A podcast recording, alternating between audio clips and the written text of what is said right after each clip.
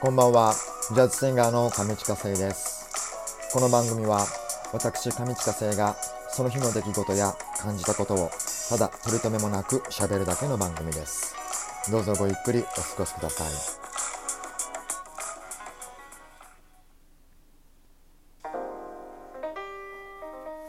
さあ、えー7月29日の水曜日、大人のほうれん草上近聖です。えー週の真ん中水曜日、えー皆さんはどう過ごされていますでしょうか、えー今日は帽子の話をしようかなと思ってるんですが、えー僕はあの帽子が好きなんですよ。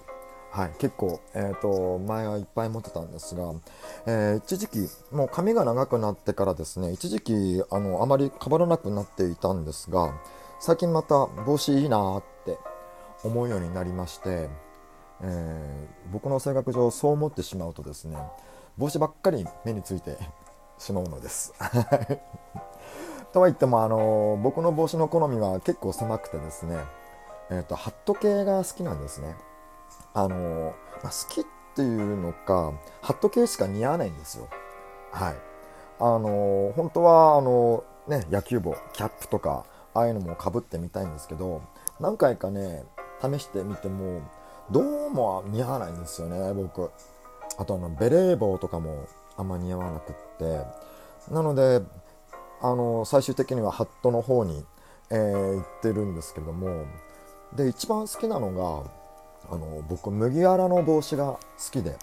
はい、麦わら帽子が一番好きでですね。あのできればですね一年中かぶっていたいぐらい、はい、特にあのつばの広いあの麦わら帽子が好きであれをずっとかぶってたいんですけど何分やっぱり冬場だと服のバランスとかが合わなくってですね仕方なくて他の帽子をかぶるんですがあのーなんかね冬の麦わらってないんかなと思ったりとかするんですけども。まああのなんかね麦わらのこう編み込み感が好きではい。あのー帽子以外でもあの編み込みをされてるものとかあとはこう刺繍を施されていたとかあのあとはパッチワークだったりとかなんかね立体感がある素材が好きみたいですね僕。でそのパッチワークとかこういった立体感のついた柄のものとかを見るとちょっと結構興奮するみたいな 手作り感フェチみたいなところが僕の中にはありましてはい、まあ、それ多分自分でできないからあのそういうことができる人ってすごいなと思うのも多分その理由にあると思うんですよ。そうなのでこう刺繍とかこうね裁縫とか得意な人を見るともう尊敬の眼差しを向けてしまいます。はい僕もできるようにならないとっていうかまずはボタンの付け方かなボタンボタンの付け方をまず最近ボタン外れてももうそのままでいいやとか思っちゃったりとかもそういうことがもう多々あるので一回ちょっとボタンの付け方から始めてみようかな。いくつかあの外れてるのがあるんで、えー今日は帽子の話をしました。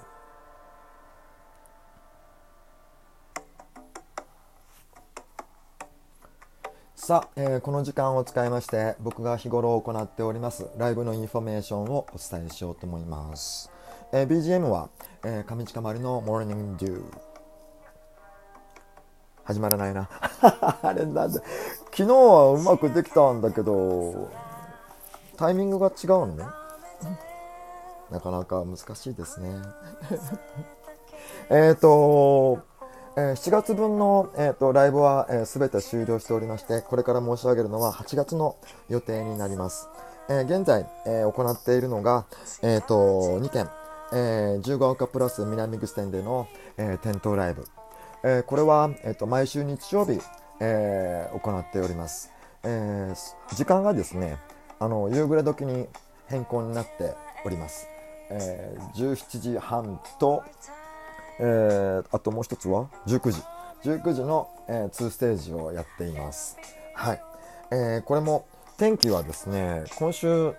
多分大丈夫。もうもうどんどんどんどんあの梅雨明けに近づいている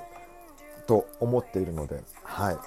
えで、また夕暮れ時なので、あの、過ごしやすい時間じゃないかなと思います。えあともう一つはですね、えー、ユシティ蒲田さん、蒲田の黒湯の温泉のユシティ蒲田さんで、えー、8月の15日、えー、これは温泉ライブを、えー、やらせていただきます。なんかね、えっ、と、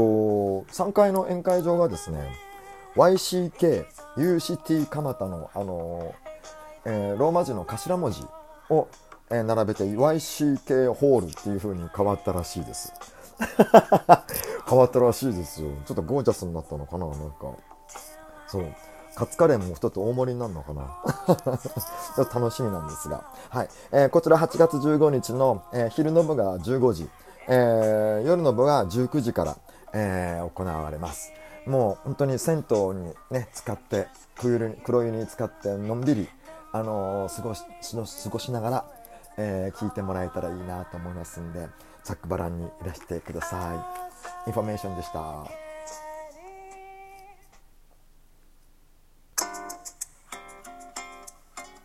さあ、えー、7月29日の水曜日の大人のほうれん草後半に入りますあ掲示板確認するの忘れちゃったでも書いてないかな見てないけど多分今日はちょっと空振りしちゃったかもしれないですね。はい。ということでガチャをやっちゃいまして。はい。えー、今日のガチャはですね表現の自由ってどこまで許されると思う？っていうお題です。結構結構お堅い内容ですね。表現の自由いろいろありますよね。よく取り沙汰されるのはこう暴力的なものだったりあとはセクシャル的なものだったりっていうことがあの表現あの規制の対象になったりとかすることが多いんですけれども僕は個人的にはあのー、なんだろうな表現の自由は、えっと、自由でいいと思ってるんですよね。あの逆に規制をするとなんかあの余計周りの好奇心を煽ってエスカレートするみたいなものがあるのであのとりあえずは規制はなしであの自由にやってあとは見る人の選択肢の責任を持たせればというふうには、えー、とりあえずはあの考えてそういった考えを持っているんですけども、まあ、ただ子供に対することになるとちょっとどうかな分かんないなとかあのなかなか難しいところなんですが例えばもうセクシャルな部分からして考えても、まあ、それも暴力的なものもそうかな。僕の子供の時は結構もう奔放でしたね。80年代70年代80年代は日本のメディア全体的にいろんなことが奔放で。だってあのドリフとかあとはアイドルのあの水泳大会とかでも普通にあの7時8時のゴールデンタイムにおっぱいポロンとか出てましたからねなんか。それをみんなこう見ながらおっぱい出てるみたいにケタケタ笑ってるような あの古き良き昭和の時代があるそれを経験してる僕なのであのそれぐらいはいいんじゃないのとか思うんですけども最近はねなんかそういったことも結構あの厳しくなったりとかしてるみたいなのでそういうのを経験してる人間からするとうーんまだいいんじゃないとか思うこともあるんですが、まあ、ただねそんなことを言いながらも僕も子供の時にトラウマになったことがありましてあの前にあの僕小学校の頃不眠症になったっていう話をしたと思うんですがその不眠症の原因がですねえっとまあいろいろあったんですけどもそのうちの一つがですねあの病院の待合室に置いてあった雑誌を読んだ時にその雑誌の中にですね SM 描写のページが出てたあったんですよ。でその SM 描写のページを見てでそれで それであの不眠症怖くて怖くてっていうかねあの不眠症の原因になったっていうことがあるんですよね。もうねなんかこう写真でごく普通の OL の人がこう街を歩いてる写真がこう最初出てるんですよね。でこうでページまあ、あのストーリー的にはこうごく普通の OL M 子はみたいな感じの 内容だったと思うんですよ。でもそれ子供の時代子供の時にはそんなこと全然わかんないのでただ普通の OL のお姉さんが歩いてるなみたいな写真を見て。でそういうな感じのででページをめくった瞬間にもうそのお姉さんがですねあのもう全裸で全身縛られて苦しそうにしてるような写真がドカーンと出てきたわけですよ。そう。あれ普通のあれだよな病院の待合室だったはずなんだよ。それ以外でそんなものを読むあのことはないので。だからでなんこの人に一体何が起きたんだろうみたいなそういった旋律を子供ながらに覚えてですね。で病院で診療が終わった後家に帰ろうという帰り道の間もですねあのお姉さんは一体あの後どうなっちゃったんだろうって無事なのかなみたいなことがずっと不安でもう気になって気になって助けてあげられなくって自分がなんか助けてあげられ